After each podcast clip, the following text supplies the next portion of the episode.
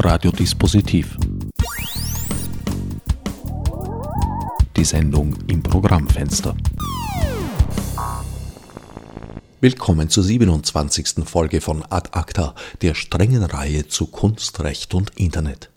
Wie versprochen wird uns heute Birgit Denk berichten, wie sich das Leben aus Sicht einer unbestreitbar erfolgreichen Sängerin, die ihr Publikum gefunden hat, im Hier und Heute so anfühlt. Wer bis zum Schluss dran bleibt, was angesichts ihres Talents auch tristeste Dilemmata humorvoll zu schildern nicht schwer fallen dürfte, wird zuletzt mit einem Hoffnungsschimmer belohnt. Birgit, du bist in mehreren Formationen ein gut gebuchter Act. Du fühlst Seele, du singst, du trittst praktisch permanent auf, du hast sieben oder acht CDs in den letzten zehn Jahren herausgebracht. Eigentlich sollte man meinen, dass du ein materiell gut abgesichertes Leben führst. Nein, das tue ich nicht. Also ich kann von dem schon leben, was ich da tue. Das, das, das funktioniert irgendwie, eben weil ich relativ breit aufgestellt bin und versuche da und dort noch ein bisschen was zu machen, wo ich ein Geld verdiene. Sprich, dass ich zum Beispiel Dinge moderiere, wo ein Geld äh, zu holen ist. Äh, das sind aber alles eher dann wesensferne Tätigkeiten von dem, was ich eigentlich gern machen möchte. Aber äh, so, dass man sagt, der Fui, die hat zweimal im Metropol gespielt, die muss reich sein, äh, sowas ist natürlich weit gefehlt.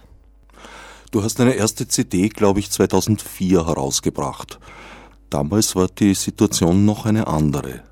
Nein, es, es ist so, dass ich den, den Eindruck habe, dass sich mehr oder weniger so in den letzten 20 Jahren das ziemlich geändert hat, äh, dass Musikerkolleginnen, die ich kenne, die einfach in den Ende 80er, Anfang 90er Jahren äh, Platten aufgenommen haben, das halt nur eine ganz andere Einnahmequelle war, auch Musik zu produzieren und Musik auf Tonträger zu geben. Da hat man halt wirklich ein Geld damit verdienen können, auch wenn man, weiß ich nicht, bei einem Major-Label war oder ob man das auch alleine gemacht hat oder bei einem Indie-Label. Da hat man schon mit dem Verkauf äh, Geld verdienen können. Das hat sich im Laufe der Jahre massivst geändert, einfach deshalb, weil die Leute äh, keine CDs mehr kaufen. Und äh, das haben wir natürlich auch mitgekriegt. Also die, die Verkaufszahlen äh, sinken natürlich von Jahr zu Jahr. Also das kann man richtig schön kurvenmäßig beobachten.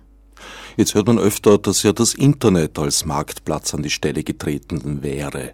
Ist dem so? Nein, überhaupt nicht. Also äh, Marktplatz im Sinne von, ich verkaufe etwas, äh, kann das Internet überhaupt nicht leisten. Für das ist es auch nicht da. Ja? Also ich habe nicht den Eindruck, dass für, für Kreative das die Chance ist, äh, übers Internet Geld zu verdienen. Natürlich für die Großhandelskette, die sagt, da bestell was und ich schicke das, äh, da ist möglicherweise schon viel Geld zu machen, äh, aber bei uns ist so, dass eigentlich der, der Musikant äh, mit CDs im Internet, also das, das widerspricht sich schon als, als, als Trägermedium äh, extremst. Das, was das Internet auf alle Fälle kann und was sich auch verändert hat, dass ich am Anfang meiner Karriere halt noch Flyer druckt habe und das war halt dann das Hauptwerbemittel und da hat man halt dann geschaut, dass das irgendwie die Leute in die Hand kriegen. Das geht natürlich wesentlich einfacher heutzutage. Da hat man seine Plattformen, da hat man seine Newsletter, da hat man seine Möglichkeiten, wo man Leute ohne Geld dafür in die Hand zu nehmen Unternehmen sehr schnell informieren kann. Das ist was, was natürlich das Internet für uns braucht hat, was einfach sehr einfach ist. Und ich kann mich vorstellen, also ich kann jemandem sagen, schau dir die und die Seite an oder klick mal dort rein und dann haben die, ohne dass ich zur Post gehen muss und Dinge verschicken muss, die Möglichkeit, sich anzuhören, was diese Denk so macht. Das sind die positiven Dinge. Zum Geldverdiener ist das Internet in Wirklichkeit überhaupt nicht da. Man hört ab und an von Karrieren, die angeblich bei YouTube ihren Ausgangspunkt genommen haben? Also ich denke mal, das ist ein schöner Marketing-Gag. Also das ist ein, ein, möglicherweise seien es doch weltweit zehn, bei denen das möglicherweise so war. Aber ähm, nicht verwechseln. Es gibt ganz viele künstlerisch sehr tolle Sachen, die aufgrund des Internets überhaupt erst entstanden sind. Also weiß ich nicht, eine finnische Sängerin und ein spanischer elektronisch musizierender und ein Geiger aus Russland können Sie tatsächlich mittlerweile im Internet finden. Und auch durchs Internet gemeinsam musizieren und das als gemeinsamen, sei es dann auch wirklich haptischen Tonträger rausbringen. Das ist natürlich äh, auf alle Fälle möglich. Aber dass jetzt sage, ich mache jetzt da ein Video, stöße auf YouTube und dann verdiene ich plötzlich viel Geld, äh, woher? Also ist mir nicht bekannt, dass jemand Geld überweist, wenn er sich ein YouTube-Video anschaut. Ist mir auch nicht bekannt, dass eine Plattenfirma wahnsinnig viel Geld in die Hand nimmt, um dann eine CD zu produzieren, die keiner mehr kauft, weil die Verkäufe so unten sind. Das heißt, da geht es eher darum, die haben schon einen Act, stehen am Down auf YouTube und sagen, hui, den haben wir entdeckt. Also das ist eher so eine, eine, eine Geschichte, die, die sich gut vermarkten lässt. Aber auf der anderen Seite kann man über Clips bei YouTube die eigenen Events bewerben. Ja, das kann man. Das ist, ist habe ich gesagt, das ist halt der Flyer von heute. Das ist natürlich möglich. Aber damit habe ich noch kein Geld verdient. Hast du Clips auf YouTube? Wir haben überhaupt kein Video. Also wir haben kein, kein einziges offizielles Video. Ich habe acht Alben und kein Video, weil wir auch nie den Benefit gesehen haben. Äh, es gibt viele Live-Mitschnitte von Menschen, die das mitgefilmt haben oder wo wir das mitgefilmt haben, die grassieren im Internet, wenn irgendwelche Fernsehauftritte waren, verleitet das dann wieder einstellen, solche Sachen. Aber selbstständig Videos reingestellt haben wir überhaupt nicht, weil das, auch das kostet Geld, ja. Selbst wenn es da, weiß ich nicht, äh, kleine Bruder vom Kollegen macht, der gerade auf der Filmakademie ist, äh, dann beute ich den auch aus, weil er kein Geld dafür kriegt. Also und nicht das Reinstellen, aber das Drehen das, und das, Produzieren. Das Erzeugen kostet Geld, ja. Und das haben wir eigentlich äh, auch mangelnd finanzieller Ressourcen und auch einer zündenden Idee eigentlich jetzt nie als wichtig empfunden. Fernsehen zeigt ja dann eher keins. Also wir haben das Thema Video eher bis jetzt links liegen gelassen. Du lebst also einerseits von, sage ich mal, Umwegrentabilitäten, weil du aufgrund deiner Konzerttätigkeit halt auch für andere Sachen, mhm. die dann bezahlt werden, ja. engagiert wirst. Auf der anderen Seite vom Tonträger, Verkauf und Merchandising. Na, von dem lebe ich gar nicht.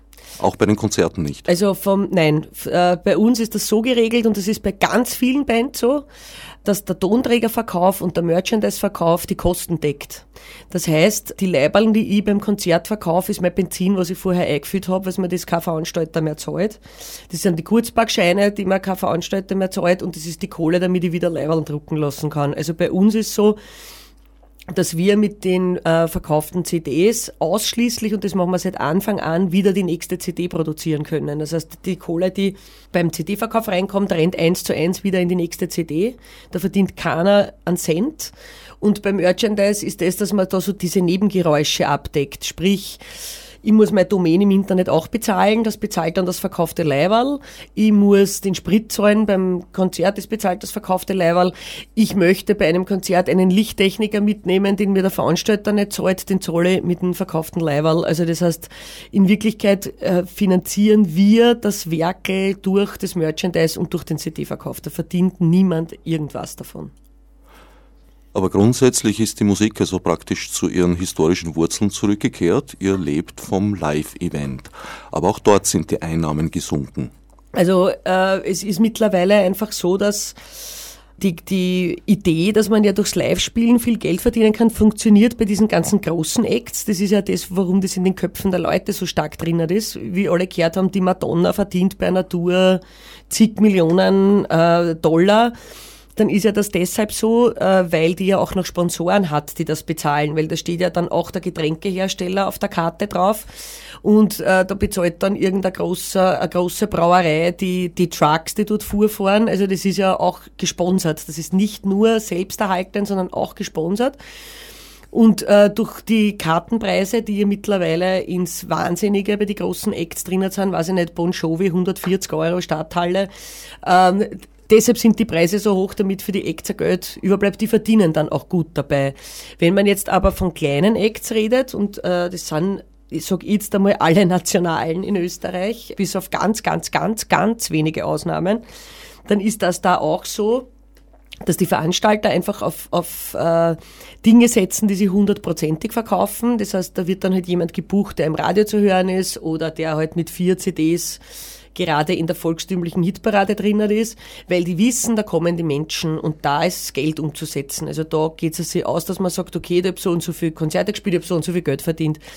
Wenn man in unserer Liga spielt, und das ist dann doch der Großteil, der Musikantinnen in Österreich, dann ist das so, dass man ein bisschen Geld davon kriegt, aber mit dem deckt man halt seinen normalen äh, Ablauf, wenn man dann noch so deppert ist wie mir und spielen zu sechst oder mittlerweile in unserem momentanen Programm zu acht, dann wird's schon wieder sehr eng. Also das heißt, acht Personen. Die Gage, der Veranstalter bezahlt natürlich fast keine Fixum mehr, das ist fast vorbei, es gibt keine fixe Gage, äh, es wird fast nur mehr auf Eintrittsprozente gearbeitet, wo natürlich der Veranstalter keine irgendwie geartete äh, Probleme damit hat, weil wenn weniger Leute kommen, muss er auch nicht mehr Geld zahlen. Äh, die 70-30 Deals, die es lange Jahre gab, sind eigentlich zu 90 Prozent weg. Es gibt fast nur mehr 60-40 Deals. Aus Deutschland schwappt bereits der Trend, dass 50-50 Deals gibt. Äh, in München ist es zum Beispiel schon so, in Berlin ist es so. Das heißt, wenn jemand wo spielt, kriegt 50 Prozent der Veranstalter und 50 Prozent die Band. Und äh, auch eine mittlerweile an unserer Gage knappernde Geschichte ist es, dass äh, momentan in Österreich auch übergegangen wird von einigen Veranstalterinnen, die AKM, die der Veranstalter, äh, Veranstalter zu bezahlen hat, also die Abgaben für die Musik, die da aufgeführt wird, von der er ja Geld verdient, die auch auf den, auf den Act selber umzuwälzen. Das heißt, dass er sagt, ich krieg zwar jetzt 40 Prozent von deiner Gage, aber du zahlst mir auch noch die AKM-Rechnung mit der Gage. Das rennt momentan dahin, also die Gagen schrumpfen momentan und das erkennt der normale Zuseher auch sehr stark wenn er mit offenen Augen durch die Welt geht, weil äh, es stehen plötzlich nur mehr zwei Leute auf der Bühne oder drei Leute auf der Bühne, es schrumpfen alle ziemlich zusammen und die ganz Jungen arbeiten halt wahnsinnig ausbeuterisch und spielen halt dann auch um 300 Euro zu fünft an Gig oder um 250 Euro oder gehen mit dem Hut, das geht schon eine Zeit, aber irgendwann einmal muss man, man bringt eine Leistung ja, und muss auch Geld verlangen. Das habe ich auch von einem Oktett gehört, das lange Jahre die Stageband im Buggy Bass war dann Jahre nicht gespielt hat und in einem von Patrick Pulsinger kuratierten Konzert dann wieder zusammenkam, die haben auch gesagt, ja, also die, all die Jahre konnten sie nicht miteinander spielen, weil kein Mensch mehr acht Musiker und Musikerinnen ja. für einen Abend engagiert. Also es ist nicht, ist nicht zu bezahlen, weil natürlich, wenn ich zwar für die großen Acts die Leute teilweise 140 Euro Eintrittskarten zahlen, dann sagen wir uns ehrlich, bei uns rennt eigentlich alles jetzt momentan so zwischen 18 und 25, 26, 28 Euro. Das ist ist dann eh schon hochpreisig. Wenn ich mir da jetzt die 40 Prozent wegrechne und das dann äh, mit einem Tontechniker noch zusammen durch neun dividiere, kann sich jeder ausrechnen, was man da kriegt, wenn 150 Leute kommen sind. Ja. Du zahlst also jetzt direkt an die AKM dafür, dass du deine eigene Musik spielen in manchen, darfst. Genau, in manchen Veranstaltungslokalen ist das plötzlich so Usus geworden, dass man nicht die AKM selber bezahlt, sondern man gibt es brav dem Veranstalter und der zahlt der AKM, aber es wird quasi von der Gage abgezogen. Früher haben das die Veranstalter übernommen. Ja, das ist auch der, der Grundgedanke dahinter. Das ist auch diese 60, das ist auch der Grund, warum die dann eine prozentuelle Aufteilung kriegen. Nicht? Also das ist, war, war immer so und ist auch eigentlich relativ logisch, wenn man darüber nachdenkt. Du müsstest das Geld an sich, abzüglich vielleicht eines Verwaltungsaufwandes, wieder zurückbekommen. Genau, aber nur dann, wenn ich lauter eigene Lieder spiele. Wenn ich jetzt mir einen Liederabend mache und huldige Georg Kreisler, dann kriege ich natürlich nichts und zahle ich persönlich noch einmal dafür, dass ich Georg Kreisler Lieder aufführe. Und bei den eigenen Liedern, weißt du da ungefähr, wie viel Prozent wieder an dich zurückfließen? Das sind für mich kryptische Zahlen. Also das, das wird berechnet, wie viele Menschen sind anwesend, äh, hat, der, hat die Location einen speziellen Deal äh, mit den Verwerterinnen oder, oder hat es keinen. Da gibt es ganz, ganz, ganz verschiedene Orten, wie viel da abgeführt werden muss und wie viel da zurückkommt. Das heißt, unterschiedliche Location zahlen unterschiedliche ja. Beträge? Ja. Es kommt erstens auf die Größe drauf an, dann kommt es darauf an, wie viele Menschen waren anwesend. Und es kommt natürlich darauf an, es gibt Locations, die so wie Freie Radio zum Beispiel auch einen eigenen Deal haben äh, und eine bestimmte bestimmt weniger abführen und manche mehr. Das gibt's. Also das heißt, die, die, die Veranstalterinnen sind da natürlich auch sehr interessiert dran, das äh, für sich zu behalten, weil natürlich da äh, Konkurrenz und, und, und Unmut entsteht. Also das ist wie über Gagen, über das wird, wird eigentlich kaum gesprochen. Hast du jetzt eigentlich noch Vorteile von deiner Mitgliedschaft bei der AKM? Ja, also ich, für, für mich ist schon so, also würde ich jetzt äh, in Radiostationen, öffentlich-rechtlichen äh, oder, oder privaten, die auch Einzelverrechnen, abführen, rauf und runter gespielt, dann das sich extremst auszahlen. Ja. Äh, dadurch, dass natürlich österreichische Musik im österreichischen Radio kaum vorkommt, ist das auch nicht so relevant. Also die, die gespielt werden, die können damit eben, weil sie abgerechnet wird über die AKM, damit schon Geld lukrieren, das interessant ist. Also das sind schon Zahlen, die, die, die was ausmachen. Ja. Und wo auch teilweise Acts von früher heute noch mit den, mit den Tantiemen von dem, was jetzt noch im Radio gespielt wird, auch nicht nur in Österreich, sondern äh, auch europaweit oder teilweise weltweit ganz gut leben können. Oder was, was auch nicht blöd ist, dass es ja auch Menschen gibt, die Musik machen, die dann zum Beispiel zufälligerweise bei einer finnischen Serie äh, verwendet wird und die Finnen rechnen dann brav ab und der Künstler in Österreich kriegt dann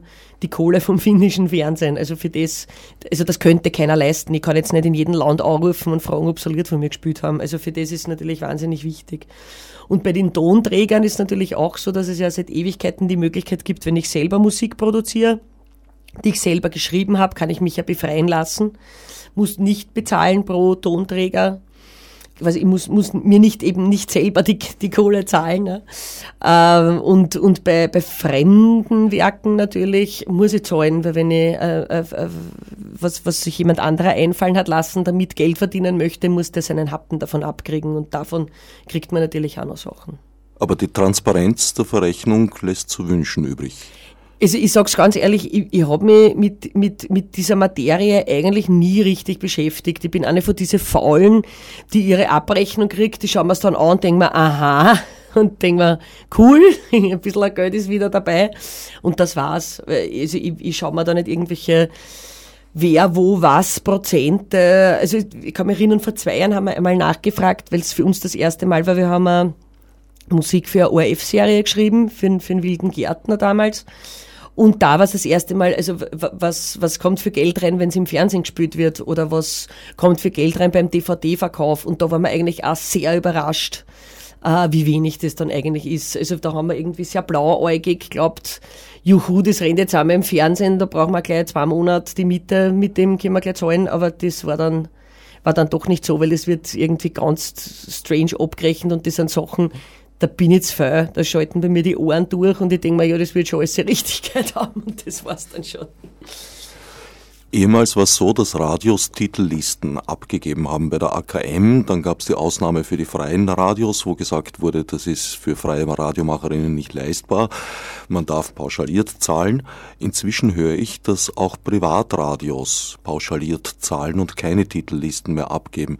Die Schlüssel bevorzugen ja die, die viel gespielt werden. Jetzt wird aber weniger erfasst, was gespielt wird. Das heißt, die, die ehemals viel gespielt werden, haben sozusagen einen uneinholbaren Startvorteil. Ja, also die, die, die Geschichte ist natürlich ein Wahnsinn, dass äh, bei sämtlichen eben Radiostationen ähm, und der ORF führt Bravliste, also die verrechnen wirklich nach Sekunde, wird das, wird das abgerechnet. Und da kann man dann eben aufschlüsseln, wer wie viel prozentuell gespielt worden ist. Mit den Radiolandschaften, wie wir es halt da haben in Österreich, ist natürlich so natürlich, dass dann die Frau Rihanna einen Gress am Botzen kriegt, als, weiß ich nicht, Julian LePlay. Und der kriegt nur immer natürlich einen Gress am Botzen wie weiß ich nicht, die Clara Lucia oder sonst irgendwas. Also das heißt, natürlich nimmt es, nimmt ab. Ob das so clever ist, äh, weil ich glaube schon, dass die Grundintention die ist, dass man auch die unterstützt, die irgendwie nicht den großen Kuchen kriegen, sondern irgendwie so diese Krümel zusammenfangen und das sind sicher drei Viertel der Leute in Österreich, die Musik machen. Ob das dann so gescheit ist, das eben auf Airplay umzurechnen, das wage ich zu bezweifeln. Eine bessere Lösung, weiß ich nicht, gibt sicher gescheite Leute, die, die sich da schon ein paar Sachen überlegt haben. Mir fällt spontan nichts ein, wie man das anders berechnen kann. Würdest du sagen, dass die österreichische Musiklandschaft in der Radioszene repräsentiert ist? Nein, ich meine, das, das ist, ist, weiß jeder. Also es ist natürlich so, dass äh, mit, dem, mit dem großen unter Anführungszeichen Tabubruch des Zulassens von Privatradiosendern, das ja in Österreich einfach von der, von der Geschichte, von der Historie her gegen andere Länder sehr spät passiert ist, äh, sind wir einfach in einer Entwicklung, die andere Länder schon vor 50 Jahren gehabt haben. Ja. Äh, das heißt, wir, wir, wir hinken dem noch immer sehr nach und der ORF hat sich natürlich unter Anführungszeichen gefürchtet, äh, jetzt kommen da irgendwelche Privaten und nehmen uns die Werbegelder weg und wir wissen nicht, wie wir den Betrieb irgendwie aufrechterhalten sollen. Man hat sich dann natürlich gewappnet, indem man gesagt hat, wir schalten auf Formatradio um, wir entscheiden uns gerade im großen Sektor Ö3 für Formatierung, sprich wir überlegen uns ganz genau, wie schaffen wir es, dass die Leute durchhören, äh, dass sie das ganze Programm einziehen und die Werbekunden brav zahlen. Mit dieser Entscheidung sind leider Gottes alle Werbekunden auf die Idee gekommen, das sollen die Privaten auch alle machen, weil da wissen wir wenigstens, das gefällt die Leute. Alle Privatradios springen brav auf die Formatierung auf. Also es gibt jetzt keinen Radiosender, keinen kommerziell privaten Radiosender, der sagt, ich spiele nur Country und Western. Ja, weil natürlich der sagt, äh, dann macht halt der Rewe-Konzern keine Werbung bei mir, weil der möchte. Oder auch Jazz oder was auch immer. Ja. Er möchte ein formatiertes Radio haben und in dem, in diesem Sumpf steckt man halt einfach gerade. Ja. Die Privaten zeigen am ORF und sagen, ihr habt einen Bildungsauftrag, spült gefälligst die Österreicher. Der ORF sagt auf, solange die Privaten nicht auch gezwungen werden, dass äh, Österreicher spülen, warum sollen wir das haben und dadurch unter Anführungszeichen, wie sie es nennen, einen äh, Wettbewerbsnachteil erfahren. Und in dieser Diskussion steckt man halt einfach gerade. Das ist halt einfach ein historischer Prozess, der sich da abspült. Für Musikschaffende halt mit diesen doch äh, wirklich existenziellen Auswirkungen, dass wir halt alle äh, nimmer von dem Leben kennen, was wir machen und wo wir davon alle überzeugt bin, dass es da sind, ich bin's auch, aber die anderen sind's auch, dass wir da draußen ein Publikum haben, das uns nicht hören kann. Ja. Ja, die traurige Geschichte um Bogdan Roscic, die Georg Gabler in der Folge 25 erzählt hat. Also wer sich für Details interessiert, kann auf dem Website der Sendereihe unter no-na.net-dispositiv sich das genauer anhören der einzige Sektor, in dem CD- und Tonträgerverkäufe im Allgemeinen, auch DVDs eben, vielleicht teils sogar noch VHS-Kassetten, noch funktioniert und wo noch Gelder wirklich verdient werden, ist eigentlich die Volksmusik mitsamt ihren Derivaten. Wie kommt das? Die Plattenfirmen haben sich äh, wechselwirkend mit dem ORF dafür entschieden, äh, ihre Gelder dahin einzusetzen, weil, das ist jetzt quasi, wer war früher da, die Henne oder das Ei, wenn Samstagabend seit Jahren äh, jeden zweiten Samstag im österreichischen Fernsehen eine Volksmusiksendung läuft, möge sie Musikantenstadel, Kamen Nebel, Silbereisen, Frühling der Volksmusik heißen, dann ist das die Möglichkeit für die Plattenfirmen dort Acts zu präsentieren. Die werden dort jetzt kein Hardcore-Act hinbringen und die werden dort kein Jazz-Act hinbringen und die werden dort kein Popmusik-Act hinbringen, sondern die werden dort nur volkstümliche oder auch Volksmusik hinbringen. Deshalb hat man vermehrt auf diesen Sektor gesetzt, weil der noch verdienen kann, weil es noch Formate gibt, wo die Leute das sehen und hören können. Deshalb ist ja mittlerweile auch der Libro, um ihn zu nennen, dazu übergegangen, in seinem Store äh, eine eigene Volksmusik-Hitparade zu machen. Also das sind Dinge, die kennen die Leute noch. Die Leute hören, sehen und lesen Andreas Gabalier seit drei Jahren und zwar überall. Natürlich kennen sie den und natürlich finden den dann alle super und kaufen seine CDs. Wenn ich aber niemand anderen sehe und niemand höre, dann kann ich die leider nicht dazu motivieren, sich Konzerte von der oder dem anzuschauen oder CDs zu kaufen. Ja. Und deshalb haben die Plattenfirmen natürlich aus Überlebensstrategie, weil die müssen ja auch dem Mutterkonzern, der meistens in Deutschland oder in England sitzt, erklären, wie viel CDs sie denn von österreichischen Acts verkauft haben hier in Österreich. Und da müssen die auf Sachen setzen, die verkaufen. Und das ist aufgrund des Vorkommens im Fernsehen seit den letzten paar Jahren einfach Volksmusik oder volkstümliche Musik, wie immer man das bezeichnen mag. Es ist also gewissermaßen ein, ein Selbstläufer als Nachhall vergangener Tage und wird aber halt, hm, Perpetuum mobile gibt's auch hier, glaube ich, keins, früher oder später auch zum Stillstand kommen. Ich habe keine Ahnung. Äh, ist, ist mir persönlich auch wurscht, weil, also für, für mich ist die Geschichte, ähm, wo, wo, wo stehe ich mit dem, was ich tue und wie schaue, dass ich das machen kann, was ich tue. Und äh, das ist natürlich, ich kann jetzt mich wahnsinnig aufregen und stundenlang drüber drüber koffern, wie fürchterlich das ist, dass mir das Radio nicht spült oder, oder das Fernsehen nicht zeigt oder sonst irgendwas. Nur ist das wahnsinnige Energieverschwendung und bringt nichts.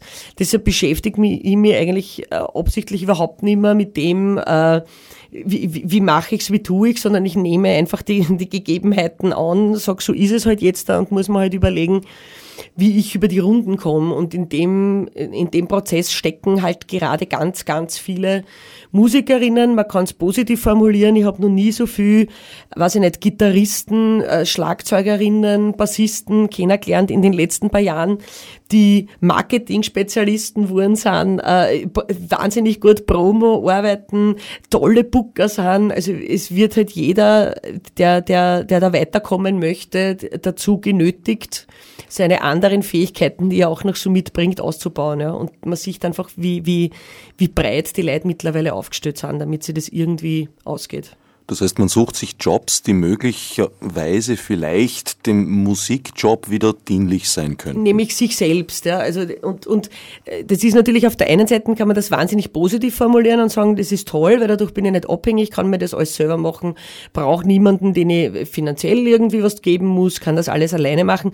Auf der anderen Seite ist es wahnsinnig anstrengend, irrsinnig auspowernd, mit jedem, den ich rede, das länger als vier, fünf Jahre macht sagt jeder, es ist, es, ich habe keinen Bock mehr, mich selber ständig so zu loben, weil man muss ja dauernd auf, komm, buch mich, ich bin toll und kauf doch meine CD, das ist das Geilste, was du je gehört hast. Gerade Musikern liegt es eigentlich nicht unbedingt, sie ständig äh, quasi in den, in, den, in den Fokus zu stöhnen und über sich selbst in den rosarotesten Tönen zu sprechen das ist ein wahnsinnig anstrengender Job und ähm, ich glaube, dem einen oder der anderen wäre es natürlich beim Popo lieber, wenn es jemand gab, der das äh, übernimmt und da würde man auch gerne Geld dafür zahlen. Ja. Nur haben wir das alle momentan überhaupt nicht und darum muss da jeder irgendwie durch und für sich schauen, wie er da mit seiner Energie umgeht.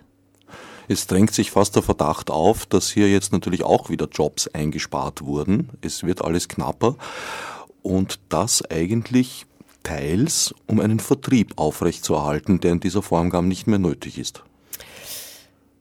Also äh, ich habe den Eindruck, die, die, die Jobs schwinden wahnsinnig und zwar äh, an, an, an Selbstständigen, die, weiß ich nicht, Studios besitzen, äh, Marketingkonzepte schreiben, äh, Promotion-Agenturen. Die Plattenfirmen sind mittlerweile zusammengeschrumpft auf, auf drei Leute. Äh, weiß nicht, die EMI sitzt mittlerweile in zwei Zimmer im, im, im, im Gebäude. War mal ein ganzes Haus. Ja, genau. Und, und äh, die Jobs fallen alle. Und es ist, glaube ich, auf kurz oder lang um, um offen und ehrlich zu sein, nur Frage der Zeit, bis sie das irgendwie komplett ich hoffe nicht, aber in Österreich komplett erledigt hat. Ja. Und das alles nur mehr für irgendwelchen Headquarters in, in Berlin oder Hamburg oder sonst irgendwo mitbetreut wird, der österreichische Markt. Ja. Was das dann heißt, keine Ahnung. Also wir, wir, wir werden sehen. Aber natürlich ist so, dass, dass viele Menschen, die früher gut vor dem Leben haben können, Tontechniker werden immer weniger. Also man, man merkt schon, die, die Decke der Menschen, die das haben, wird immer knapper. War es nicht so, dass diese Art der Selbstzerfleischung in der Musikbranche eigentlich schon begonnen hat, bevor das Internet Mitte der 90er Jahre seine wirkliche Verbreitung erlebt hat? Kann ich nicht sagen, da war ich überhaupt noch nicht, war, war ich noch nicht dabei. Also da, da bin ich noch brav auf der Uni gesessen und habe Sonderheilpädagogik studiert. Ähm, also die, die, die Entwicklung, wie, wie die begonnen hat, ist mir nicht klar. Und ich glaube halt einfach, dass in Österreich zwei Sachen stark äh, wechselwirken. Das ist die eine, diese internationale Geschichte. Das Internet löst die CD ab. Ja, also die, die, das wird so sein. Die Kids suchen nur mehr MP3s, wo äh, die Uhren aufstellt, weil alles weggeschnitten ist von den Frequenzen, die es noch gibt, aber wurscht. Und äh, also quasi die Hörgewohnheiten ändern sich und so weiter und so fort. Ja. Und das ist auf der einen Seite eben dieser, dieser globale Trend, der da nicht aufzuhalten ist. Und ich glaube, dass in Österreich noch dazu unterstützt wird, ganz stark unterstützt wird, durch dieses, äh, warum auch immer, sehr starke Negieren der eigenen kreativen äh, Potenz, die da ist, ja, und, und der eigenen kreativen Menschen, die da herumlungern mittlerweile mehr als äh, laufen. Und äh, ich glaube, dass diese zwei Dinge zusammen sehr stark miteinander wirken. Ja, zu den Hörgewohnheiten. Ich habe auch den Eindruck, dass in letzter Zeit, in den letzten Jahren schon mit Kompressoren angedrückt wird, wenn man sich das mögliche Klangspektrum mhm. als Tunnel vorstellt, ja. bis das auf die letzte Ritze gefüllt ist wie eine Mettwurst. Ja, ja, also es ist, man, man weiß ja eben damit, die, das ist das Formatradio, nicht? also damit diese Durchhörbarkeit auch vorhanden ist, dass mir nichts auffällt. Also der, der Sinn ist, hör dir alles an, äh, und finde nichts störend. Ja, also finde, finde nichts, was da passiert, störend, damit ja kein Umschaltimpuls entsteht. Und das Einzige, was auffallen soll, ist, hup, was ist denn das, sind äh, die Werbung und die Nachrichten. Ja? Und äh, alles andere soll durchhörbar sein. Und deshalb ist natürlich schwierig, wenn ich deshalb ein Programm habe, wo ich äh, hauptsächlich englischsprachig spiele, dann ist es auffällig, wenn da plötzlich äh, Lingala, äh, Französisch, äh, Rumänisch oder Wiener Dialekt gesungen wird. Das kann auch positiv auffallen, aber auch nicht. Und es soll nicht auffallen. Ja? Und deshalb darf das da nicht passieren. Und darum muss ich auch in den Frequenzen schauen, dass nichts raussticht. Das heißt, wenn ich da ein Lied Zeppelin getan solo auf einmal, wie es geschrieben worden ist und aufgenommen worden ist, außer fort, ja, dann ist das etwas, was aus dem Format fällt. Und deshalb wird das so komprimiert, dass überhaupt nichts mehr passieren kann. Ja. Und wenn man sich dann die unter Anführungszeichen Rockmusik auf Ö3 anhört, dann sind das ja auch, also Bon Jovi, Nickelback äh, und, und, und also das war's dann eh schon fast, Konsorten, die sind natürlich auch so schon produziert, dass eben nichts mehr raussticht. Also das, das, das ist, ist mittlerweile die, also die Wirtschaft bestimmt, was die Musik ist. Das ist einfach Fakt, das ist momentan so im Radio. Ja. Also eine große Anzahl von Airplays mit einem Song zu bekommen, ist mehr oder weniger ein Glückstreffer wie in der Lotterie. Kann eintreten, muss aber nicht. Also ich, ich glaube, in der Lotterie sind die, sind die Chancen wesentlich höher. Also ich, ich, ich denke mal, da geht's geht's um, um, weiß ich nicht, also viel, weiß ich nicht, vom Blitz getroffen, da wird man öfter so, ist ein Sechser. Aber ist natürlich in Österreich momentan ganz, ganz, ganz schwierig und gerade mit, Dingen, wo man sich denkt, äh, ich produziere jetzt eine Single, damit die ja gespielt wird, da hast du überhaupt schon komplett verloren. Das finde ich irgendwie das, das Positive, was man immer außersagt, dass ich immer denke, also die österreichischen Acts, die momentan gespielt werden, die sind auch gut. Ja, Das heißt überhaupt nicht, dass das dann Müll ist, sondern ganz im Gegenteil passen halt ins Format und sind aber alle nicht geschrieben worden, damit passen, sondern äh, wurden halt aus irgendwelchen Gründen auserkoren. Das passiert aber wirklich, also ganz, ganz, ganz wenigen und mit dem kann man eigentlich nicht spekulieren. Randständigeres, das heißt den Geschmack kleinerer Szenen treffend, höre ich eigentlich auf FM4 zum Teil, ist aber auch nur ein gewisses Spektrum, auf Ö1 zum Teil. Die haben ein etwas breiteres Spektrum, weil die sehr ins Experimentelle glücklicherweise hineingehen, auch einen sehr weiten Jazzbegriff haben. Ja, und dann kommen eigentlich noch die freien Radios und das war's dann. Naja, Ö1 ist ja mittlerweile, also ich, ich höre sehr viel Ö1 weil da redet wer mit mir. Ich bin eine von diesen, die das mag, wenn, wenn wer redet mit mir im Radio. Weil ich es eben nicht nur hören mag, Radio, damit es mir irgendwie zudröhnt und ich nicht denken muss, damit mein Hirn sich auf was anderes konzentriert. Das mag ich eher nicht. Und darum mag ich Ö1 sehr gern. Und die sind ja momentan wirklich die, die durch wahnsinnig auch ausbeuterische äh, Strukturen, wo ganz viele Leute dort arbeiten, die wirklich kaum Geld dafür kriegen, ganz tolle Dinge machen. Ja, das ist aber auch nur eine Frage der Zeit, wie lang das irgendwie aufrechtzuerhalten ist. Und eben die mittlerweile das Spektrum wirklich von klassischer Musik, über neue klassischer Musik, über Jazz, über Popmusik bis zu wirklich experimentell, also die decken alles ab mittlerweile. Ja. Und FM4 ist mein persönlicher Zugang, obwohl ich nicht weiß, ob ich vielleicht schon zu alt dafür bin, dass ich schon einen starken Unterschied gemerkt habe zwischen dem Zeitpunkt, wo FM4 gezwungen worden ist, auch Werbung einzusetzen. Die haben ja begonnen ohne Werbung wo viele Nischen präsentiert worden sind, wo viele Redakteurinnen dort gearbeitet haben, die sich wirklich in dem Genre, wo sie dann CDs, Plotten aufgelegt haben, wirklich auskennt haben, hat sich das natürlich jetzt den Druck für die Leute, die kennen ja nichts dafür, äh, quasi auch zu verkaufen, also Werbung zu schalten, muss das Programm runder werden, ja. Und das ist halt schon passiert und das finde ich ein bisschen schade. Also für mich könnte jetzt ruhig wieder mehr Ecken und Breseln bei den Kollegen bei FM4. Hast du Hoffnung, dass der Tonträgerverkauf übers Internet zum Beispiel wieder anziehen würde, dass da wieder mehr Gelder herankommen aus dieser Quelle? Also ich glaube, ähm, also ganz ehrlich, ich glaube nicht, dass es irgendeine Möglichkeit gibt, mit dem Selbstverständnis, mit dem einfach die momentane Generation U30 mit, mit Musik einfach umgehen gelernt hat in ihrer Sozialisierung, dass das da irgendwie noch, noch, dass man für Musik was bezahlen muss, äh, ist, glaube ich, in den Köpfen sowas so verloren gegangen, dass ich nicht sehe, wie, wie, wie das, das irgendwie ändern könnte. Vielleicht sind die jetzt Vierjährigen dann wieder das Song auf, ich möchte das haben und bezahle Geld dafür. Aber das hat sich, also, das ist eine ziemliche, ziemliche Abwärtsbewegung, wo ich eigentlich nicht sich, also wir verkaufen die meisten CDs an Menschen in meinem Alter, die einfach gewohnt sind, CDs zu kaufen. Solange ich Musik jetzt für diese Zielgruppe mache, geht sich's natürlich aus. Bei den Jungen sehe ich, dass die viel größere Probleme haben. Also irgendwelche Bands, wo 24, 25-Jährige drinnen spielen, die haben eigentlich fast keine Chance mehr, CDs zu verkaufen. Ja. Und ich glaube nicht, dass sie, warum, warum sollte sie das ändern, wenn die Leute das kriegen, ohne das zahlen müssen, warum sollen sie plötzlich zahlen dafür? Man wird sich also um andere Quellen umsehen müssen. Hättest du da Ideen, in welche Richtung das gehen kann?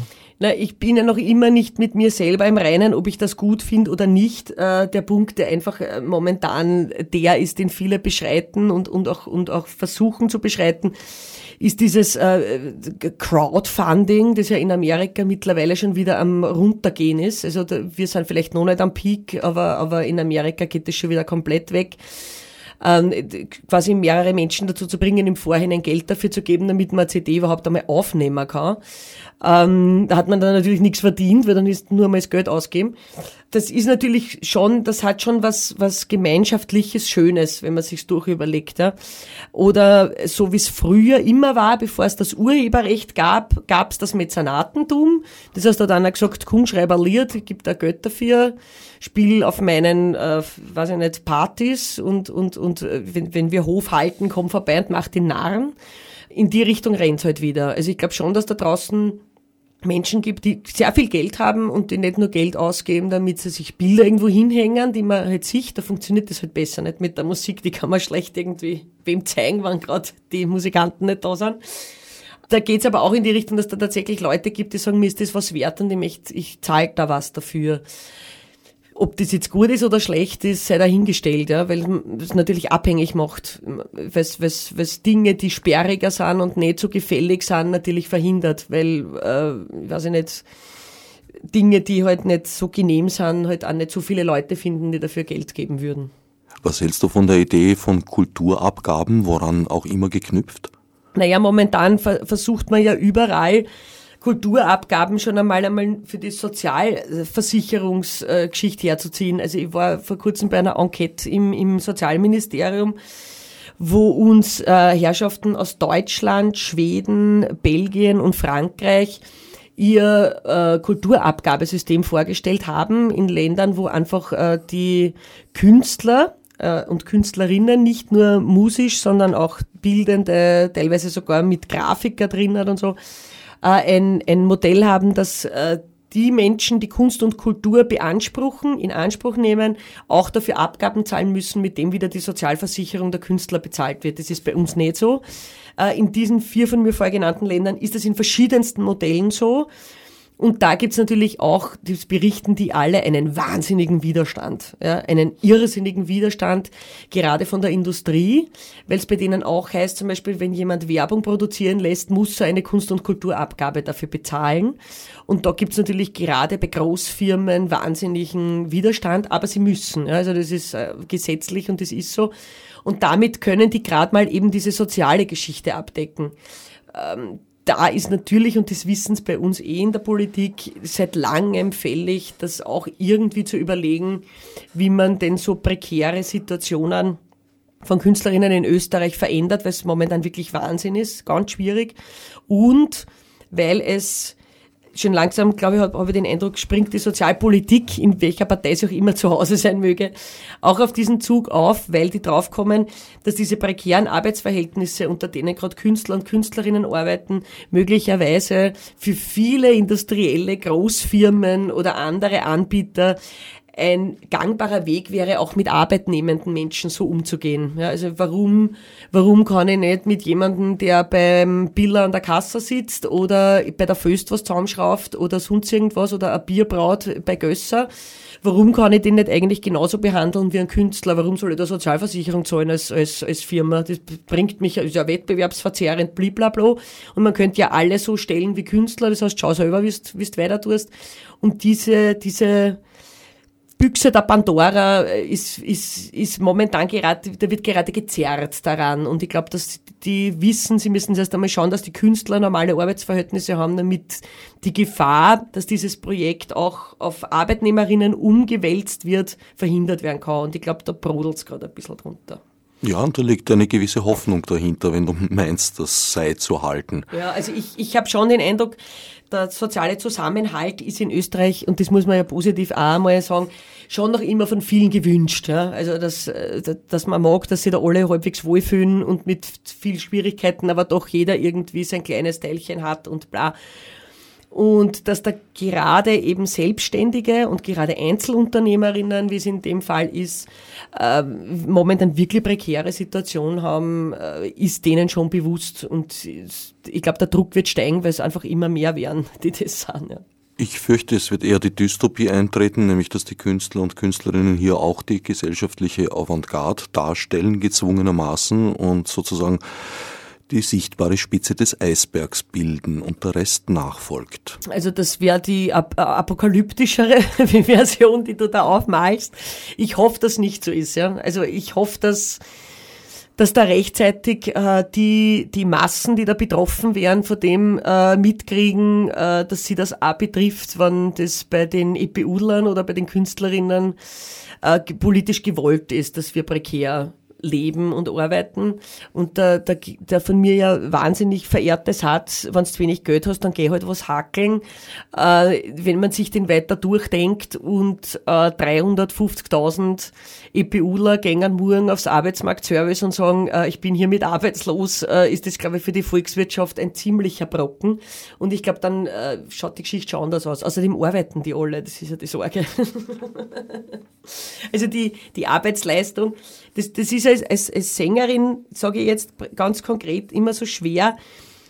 Die Leute natürlich sehen das Lustvolle, weil sie einen Spaß haben, wenn ich was tue. Ja, also die stehen ja unten und haben, haben einen Spaß und klatschen und lachen und ich habe auch einen Spaß beim Singen und dadurch werden solche Sachen überhaupt nicht mehr als Arbeit wahrgenommen. Ja was da vorher passiert ist und danach passiert ist, nämlich, dass man den ganzen Graffe anräumen man muss ins Auto zahlen, äh, bei Minusgraden äh, quasi die, die Stangeln irgendwo hintragen ui, ja, aber der Stundenlohn ist quasi besser nicht auszurechnen, was man da tut. Und darum ist es halt immer schwierig zu sagen, stell dir vor, es ist auch Arbeit. Also auch wenn ich Spaß habe dabei, ist Arbeit. Ich würde sagen, es ist harte Arbeit und erfordert auch ein hohes Maß an Selbstdisziplin. Na, und vor allen Dingen ein bisschen Risikobereitschaft, weil wir alle wissen, weil ja die, die äh, Fälle passieren ja, äh, was ist, wenn einer eine Krebserkrankung hat, ja? was, was, was ist, wenn einer irgendwo runterfliegt und reißt sie äh, sämtliche Bandeln im Knie? Ja? Was ist, wenn jemand plötzlich dann 50 ist und hat einen Schlaganfall? Ja? Da, da sind wir alle miteinander gar nicht abgesichert. Ja? Und das vergessen die Leute heute halt total. Und dessen muss man sich bewusst sein. Ja. Wobei die Generation vor dir, also die Musiker- und Musikerinnen-Generation vor dir in einer anderen Position ist. Die beziehen heute noch ordentliche Gelder zum Teil aus ihren früheren Erfolgen. Die, die die Lieder geschrieben haben. Das heißt, die Musiker dahinter nicht, weil äh, der Schlagzeuger vom Ambros zum Beispiel, dem's hoffentlich gut geht, ja, äh, der nicht mehr spielen kann, der hat kein Lied geschrieben, der hat, der verdient kein AKM und kein Astromechaner. Aber LSG ja. muss er kriegen. Ja, und das ist nicht viel Geld. also das ist, die, und die kriegt er ja jetzt nicht mehr, nicht? Also die mhm. ist ja schon wieder vorbei. Ne? Also der Gedanke, Musik soll vom Live-Event leben, hat auch empfindliche Nachteile, auf jeden Fall. Deine Generation ist jetzt schon gewissermaßen im Sattel, wenn man so sagen darf, ein wenig arriviert. Das heißt, du hast ein Publikum, aber wie sieht's für die Nachfolgenden aus? Naja, da, da, da kriege ich einfach nur viel Wind mit von den Leuten, die ich kennenlernen darf, auch die zu mir in die Radiosendung kommen oder, oder die sonst bei irgendwelche Konzerte trifft. Die haben natürlich eine ganz andere Position. Also die sind, teilweise, also, es ist immer so blöd, wenn man in ein gewisses Alter kommt, dass man dann sagt, auf Ma und du Armer und Dings, die singen das noch nicht so. Also die, die meisten, die jetzt mit, mit so, so beneidenswerter und so schöner Energie an dieses Musikmachen gehen, die wahnsinnig talentiert sind, die eine fundierte Ausbildung haben, die echt was zum Erzählen haben musikalisch, äh, die im Internet, weiß ich nicht, einmal in der Woche ein neues Video draufstellen, ein neues Lied auf, wo von mir aus Zugriffe 300.000 haben aber was haben sie davon? Ja? Dass ihnen nach drei Jahren, wenn sie vom Papa Geld kriegen, der Papa sagt, jetzt machst du einmal das Architekturstudium fertig, damit du einmal was hacken gehen kannst. Und dort ja. nichts verdienst. Richtig, ja. Aber die sind wirklich nicht zu beneiden. Ja. Und, die, und da ist die Ausbeutung natürlich schon Wahnsinn. Ja. Ich habe mich früher auch gefreut, wenn ich 50 Euro Gage gekriegt habe. Aber irgendwann kriegt man mit, Moment einmal, wer sagt denn die andere Kohle ein, die an dem Tag reingekommen ist, an der Bar beim Veranstalter. Ja wo keiner kommen würde, bei ihm sein Bier trinken, wenn ich da halt nicht spüle. Ja, also, und solche Sachen müssen sich bei manchen Leuten erst festsetzen und man muss auch immer, also man kriegt nichts geschenkt. Man muss immer sagen, äh, Entschuldigung, ich glaube, das steht mir zu. Und das, das ist das, was ich versuche, immer diesen wilden, schön motivierten Menschen mitzugeben, dass ich sage, bitte beharre auf dem, was dazu steht. Ich habe mitbekommen, dass junge Bands teils, und zwar nicht die schlechtesten, mittlerweile gewohnt sind, für Auftritte in Lokalen zu zahlen. Ja. Das ist etwas, was uns in den 80ern in unseren Künsten Drogenräuschen ja. nicht eingefallen wäre. Ja, also mittlerweile ist es wirklich so, dass man, äh, dass die Jungen für Veranstaltungslocations volle Batterie zahlen. Und zwar so, wie wenn der eine Geburtstagsparty dort machen tät und nicht äh, Musik spielt. Ja, selbst ausgedachte, einzigartige äh, virtuose Musik. Ja? Und ähm, da muss man wirklich sagen, Finger weg, das spüle ich nicht. Ja? Also das, das muss man, muss man einer klar machen. Ja? Weil die brauchen dich ja, damit sie überhaupt eine Daseinsberechtigung haben. Es hilft mir die schönste Musiklocation nichts, wenn dort nie wer spielt. Ja?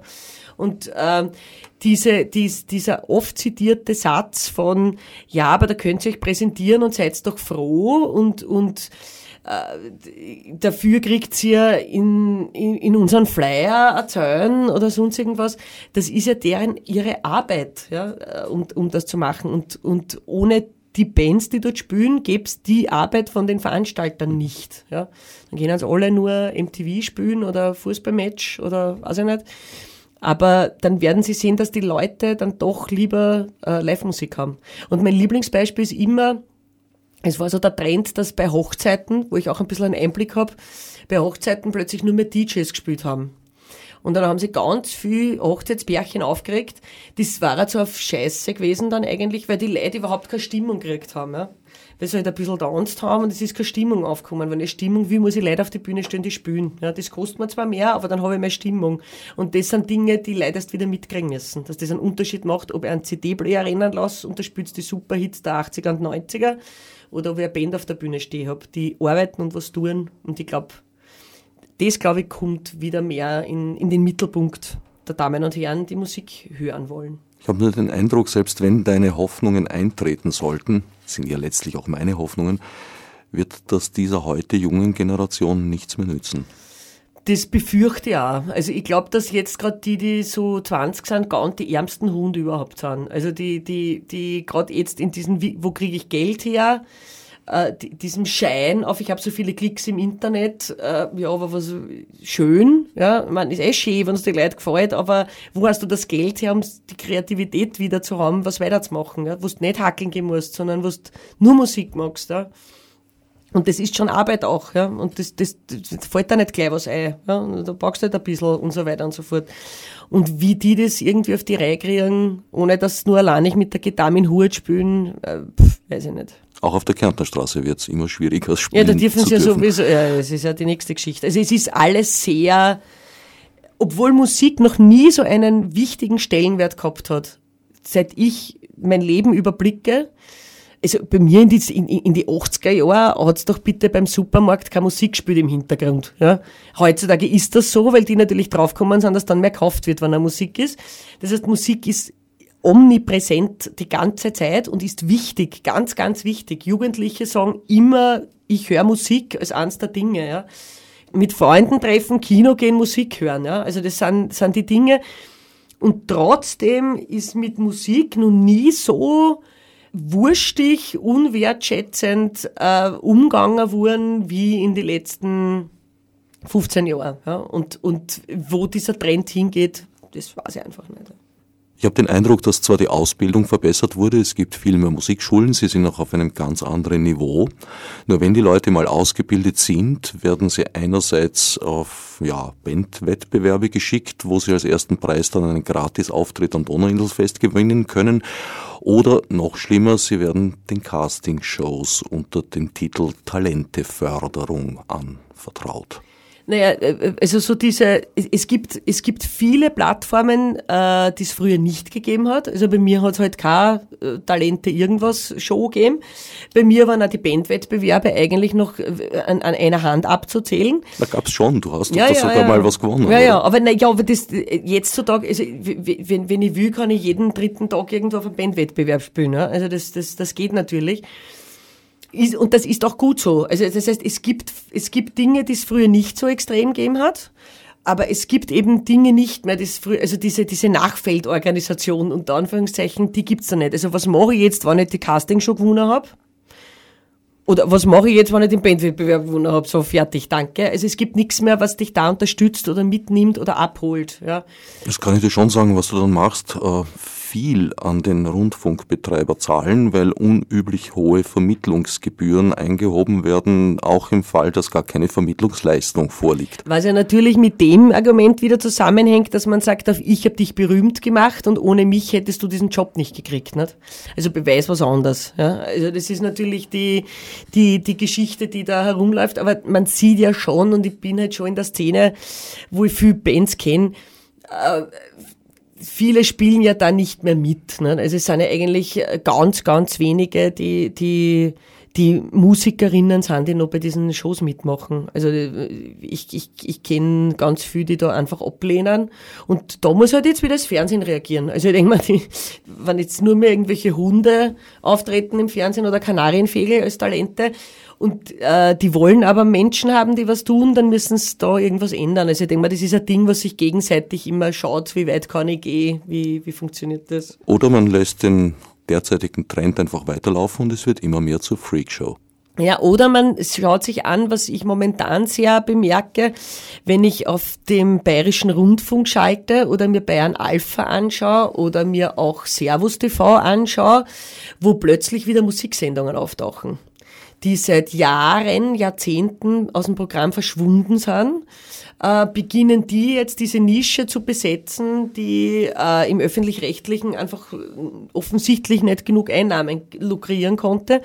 Wo die jetzt anfangen, auf diese Nischen zu setzen, das ist ein Trend, den sehe ich momentan schon sehr positiv. Also mal, mal schauen, ob da noch weiter in die Richtung was passieren kann, weil es ist ja in Wirklichkeit ein billiges Programm. Da habe ich ein Konzert, da spielt eine Band, da stellt vier Kameraleute hin, da brauche ich nicht einmal Regie, ja. Äh, nimm, mir, nimm mir die Hauptsumme aus dem Mischpult raus und, und schau, dass ich das schön und wertschätzend mitfilme. Also ist eigentlich kein, kein, kein teures Programm. Und ich glaube, dass schon Argumente sind, ob ein Programm mittlerweile teuer ist oder nicht. Und ich, vielleicht rennt es wieder mehr in diese Richtung. Ich danke dir für diesen Sonnenstrahl am Ende der Sendezeit. Gerne.